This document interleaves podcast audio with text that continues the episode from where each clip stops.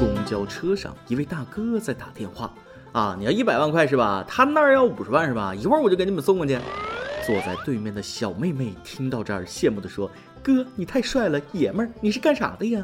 大哥说了啊，我就是一个司机。你谦虚了不是？我知道了，肯定是开劳斯莱斯的，有钱任性。还有屁钱？劳斯莱斯是没有，老子累死倒是快了，我是给工地拉砖的呀。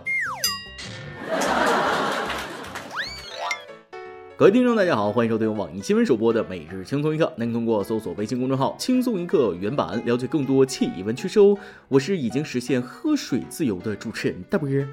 曾经我以为我实现不了买房自由、旅游自由，但菜场自由至少那可以实现的。后来我发现我错了，车厘子过买不起，榴莲过买不起，哈密瓜过买不起，三文鱼过买不起，小龙虾过买不起。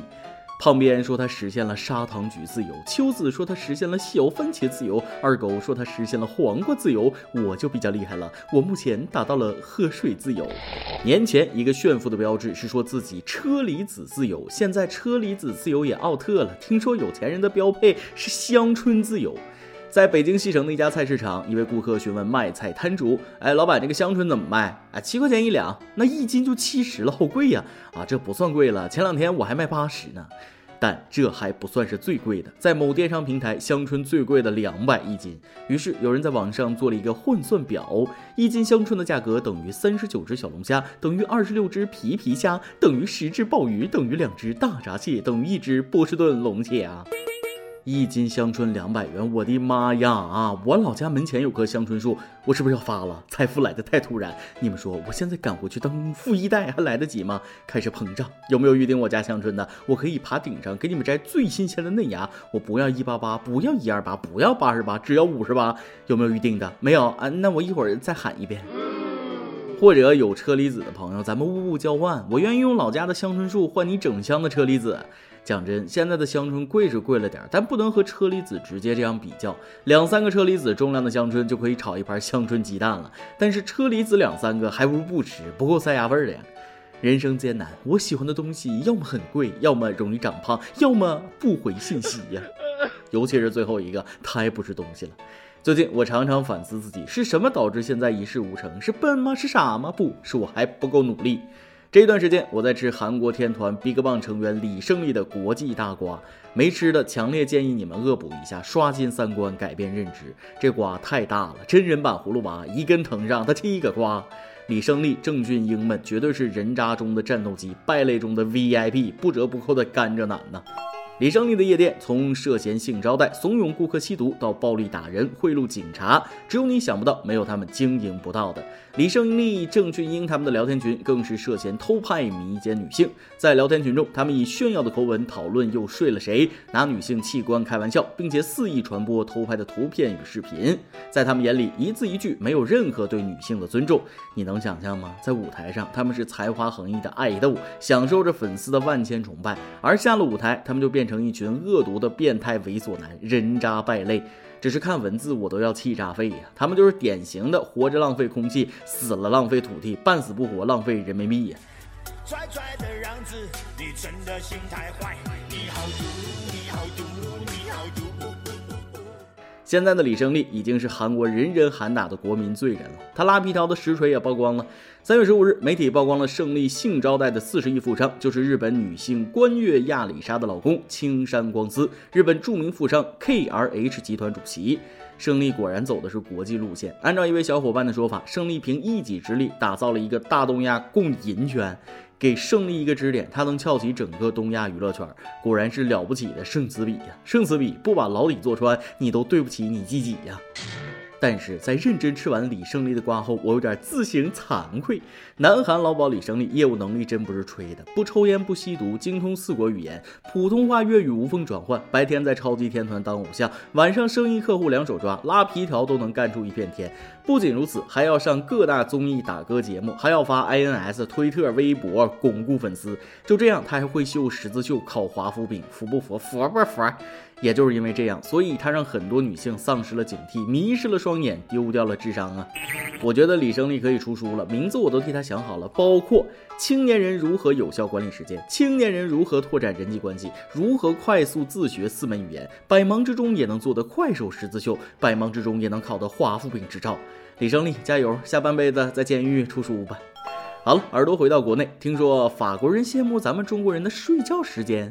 近日，法国官方公布的一份调研报告显示，法国人均睡眠时间为六小时四十二分钟。而据经济合作与发展组织二零一八年发布的一项研究称，中国人平均睡眠时间是九个小时，这归功于中国人的午休习惯，还有晚上九时就洗漱上床，也比其他国家公民要早。法媒还称，在中国睡午觉几乎成了一项国民习惯。中国人九点就上床睡觉，每天睡九个小时。对不起，不是我不爱国，我感觉我不是中国人了，我给中国人丢脸了呀！我每天十二点才睡，我给国家拖后腿了，惭愧呀！九点就上床睡觉，这恐怕连小学生都没有办法做到。我就想问法国的朋友，你们这是搁哪做的调查呀？我敢说，情人节绝大多数人会在九点以前上床，其他时间那就只有老人和婴幼儿会九点睡觉吧。哎呀，又被平均了。现在的我每天能睡满七个小时，那就谢天谢地了。法国人竟然羡慕中国人睡觉多。好，法国朋友，就算如你们所说，我们中国人每天平均睡九个小时，中国人还每天加班呢，你们羡慕吗？就比如说我吧，虽然参加工作六年了，但是加班使我有了八年的工作经验。而你们法国人，听说一周的工作时间是三十五个小时，就这还要时不时的闹罢工。人比人气死人，必须教给法国人一个成语了，叫万死不辞。知道啥意思不？万死不辞就是工作每天被气死一万次，但仍然不辞职，忍一时，先把今天的班上完。退一步想想自己真的很穷。法国人还羡慕中国人有午休的习惯，不是你们自己不睡，怪谁呀？午休真的很重要，哪怕二十分钟的时间都能让整个下午充满精神。近日，武汉一家公司要求员工必须要午休，否则需要给环卫工买两瓶水。公司负责人说，中午员工们喜欢玩手机，下午上班时间就显得无精打采，所以就以必须午休的方式来管理，保证大家充足的休息和睡眠。子曰：中午不睡，他下午崩溃呀。挺好的，一个小时的午休换来一下午的好状态。那啥，老板，我可以午休三个小时，请问有奖励吗？让员工午休是个好想法，但是强制是不是就有点武断了？强制午休仿佛回到了高中时代，那个时候学校要求我们中午必须睡觉啊，不能看书，不能溜达，老师还会到宿舍抽查，被监控的阴影啊。与其强制惩罚，不如改为奖励。你比如说，谁午休每天补贴五十，你看大家睡不睡？还有，老板请赐员工们一张床，趴着睡觉那腰疼啊！别问我怎么知道的。同样是公司，下面这个就更奇葩了。广东深圳刚入职不久的小李，在参加公司年会时抽中了十一万元现金大奖，这手气也是没谁了。可事后公司却不愿意全额兑奖，只给了他两万。年后来了，还把他解雇了，奖金不给，还把人开除了。这公司格局也太小了，玩不起就别玩。估计本来想给内定的人忽悠一下其他员工，结果大奖一不小心被小李抽走了，瞬间公司老总脸儿都绿了。你们还真抽啊？不是说好给我小姨子吗？小李无奈将公司告上法庭。近日，经法院一审判定，公司应补齐奖金差额。该公司认为判决不合理，已提起上诉。公司负责人说，他们有不成文的规定，年后要上满十二个月才会发其余的奖金。既然是不成文，你还好意思拿出来说？拜托，法庭讲的是证据。还有，我是不是可以这样理解？你们公司不成文的规定是年会中奖等于年后解雇啊？讲真，九零一二年了，还有这么不尊重法律的公司，也厉害了哈！还好意思上诉？请问你哪来的脸说让人家上满十二个月？你把他开除了，他怎么上班啊？恕我直言，这种连几万块都想赖账的公司，迟早得垮呀！最近，一位杭州大叔也是惹了众怒，遭到姑娘们口诛笔伐。是这样的，最近杭州一位大叔持广告为二十九岁独子征婚。他说，儿子身高一点七七米，本科学历，是网络工程师、信息系统专家，家里有两套房，杭州两套房那可以了。大叔说了，他要求女方必须有正式编制，女人生了娃难找工作，所以在企业公司上班的员工以及创业开店的，就算年薪三十万都不考虑。听到大叔的征婚要求，姑娘们急了，怒怼大叔：“这种拒之门外，我求之不得。看你儿子身高一七七，白净专家有两套房，才二十九岁，连个女朋友都找不到，是不是脑袋有问题呀？连我这种没钱的人都看不上你儿子，不知道哪个女生会和你优秀的儿子在一起了。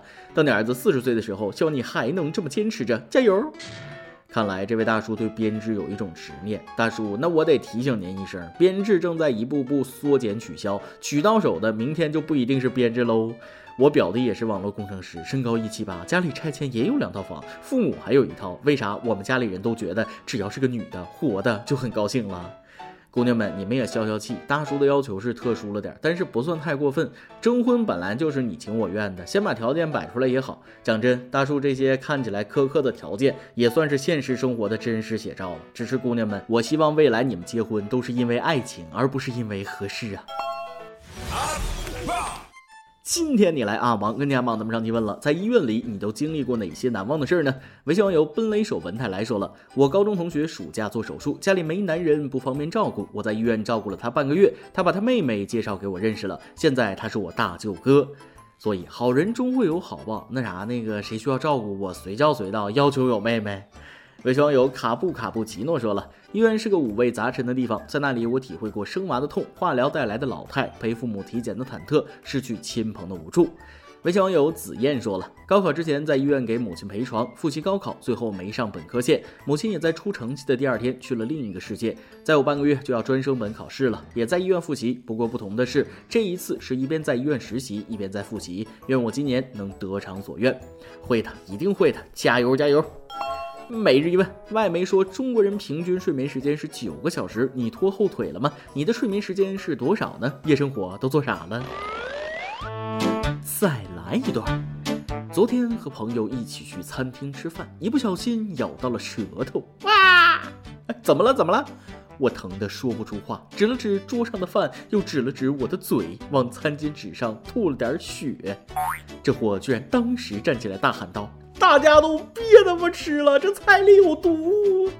当时吓得我把嘴里的饭喷了他一脸。一首歌的时间，微信网友活在南极的热带鱼说了。主持人你好，听轻松一刻四年了，每次听到后面点歌环节那一对对的，这让我也想点歌给我女朋友，但是当时没有。这次点歌虽然不是什么特别的日子，但是我有了要为她点歌的女孩。我中考失利，上了中专，选择了男生很少的学前教育专业。我们学校一千四百多人，男生仅仅只有六个，我就是其中之一。在这一千四百人之中，偏偏是她成了我的女朋友。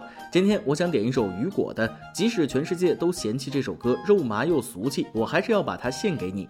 正如歌里唱的，书上说遇见真爱的概率是三十万分之一，我一定要做那个幸运儿，在这里就遇见我的真爱。借这首歌，我许诺我要和你不离不弃，从此生死相依，只等你说那句我愿意。希望主持人成全，谢谢，成全成全啊！希望你们幸福永久。全校一千多人，只有六个男生，大兄弟，你这是国宝级的待遇啊！珍惜你的校园生活吧，等你毕了业，你就知道没有那么多女生了。好了，来听歌吧。以上就是今天的网易轻松一刻，由电台主播讲当地原汁原味的方言播轻松一刻，并在网易和地方电台同步播出吗？请联系每日轻松一刻工作室，将您的简介和录小样发送至 i love 曲艺 at 幺六三点 com。老规矩，祝大家都能头发浓密、睡眠良好、情绪稳定、财富自由。我是 W，咱们下期再会，拜拜。无数次想象过这一幕，你穿上圣洁的礼服，和着音符。步履款款，容颜楚楚。你押上一辈子的赌注，赌我们两个人的幸福。怎么可以，怎么可以让你输？书上说遇见真爱的概率是三十万分之一。错过了多少个路口，蓦然回首，终于找到你。我要和你不离不弃，从此生死相许，值得你说那一句我愿意。说起来不太好意思，还欠你一场仪式。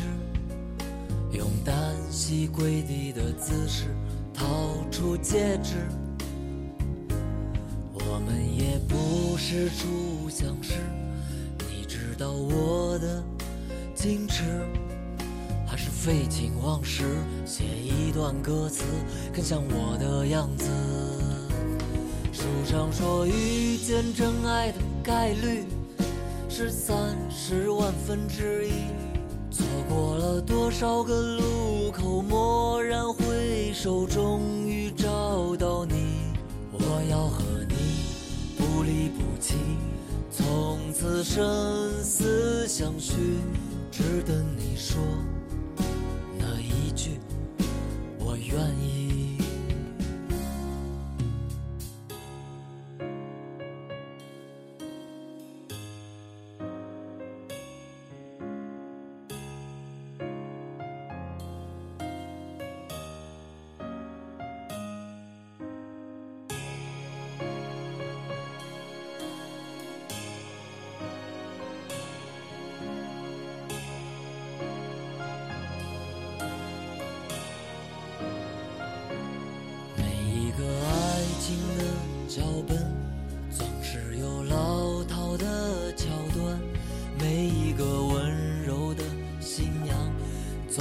总会变甄嬛。只希望五十年以后，再对你唱起这首歌，你还会想起二零一七年甜蜜的果园。